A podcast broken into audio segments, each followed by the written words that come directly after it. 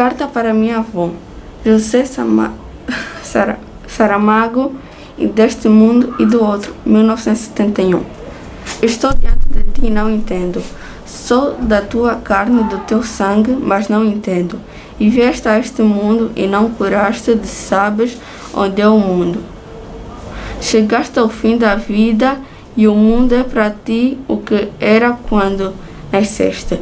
Uma interrogação, um mistério inacessível, uma coisa que não fazia parte da tua herança.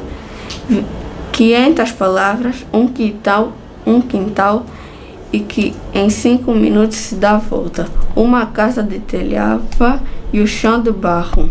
Aperta a tua mão calosa, passo a minha mão pela tua face enri enrijada e pelos teus cabelos brancos, partidos pelo peso do, dos carregos.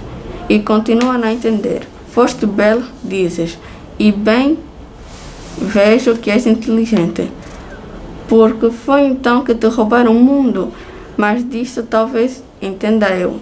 E dir-te a o como, porquê, o porquê e o quando, se soubesse escolher as minhas palavras inumeráveis, palavras que tu pudesses compreender. E já não vale a pena. O mundo continuará sem ti e sem mim. Não teremos dito um ao outro o que mais importava. E teremos realmente. Eu não te terei dado, porque as minhas palavras não são como as tuas. O mundo que te era devido. Fico com esta culpa que me não acusas, isso ainda é pior. Mas por que, avô?